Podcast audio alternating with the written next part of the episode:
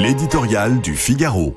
Trump, l'alchimiste par Philippe Gély. Devant nos yeux, Ebody, Donald Trump mène la campagne la plus stupéfiante des annales de la démocratie moderne. Sous le coup de 91 chefs d'inculpation devant quatre cours de justice, il n'en vogue pas moins toute voile dehors vers l'investiture du Parti républicain. L'amoncellement de ses ennuis judiciaires a fait grimper de 10 points les intentions de vote en sa faveur. Depuis le printemps, ses rivaux des primaires traînent 40 points derrière et il fait jeu égal avec Joe Biden dans les projections pour la présidentielle de novembre 2024. Otage d'un calendrier judiciaire assuré de percuter le calendrier électoral, Trump, l'alchimiste, parvient pour l'instant à transformer en or le spectre des barreaux de prison qui menacent sa candidature.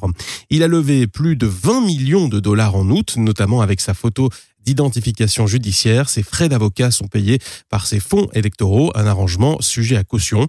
Et le programme de télé-réalité judiciaire dont il est le héros et martyr le dispense de faire campagne. Esquivant l'arène politique, il plaide sa cause depuis les prétoires avec un programme qui tient en un mot revanche.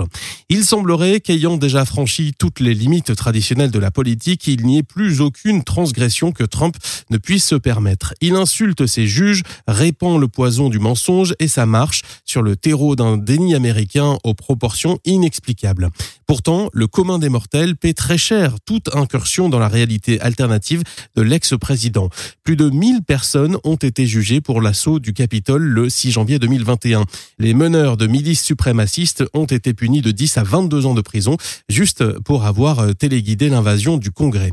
Ces peines donnent un avant-goût de ce concours l'ex-président s'il est jugé coupable de faits similaires.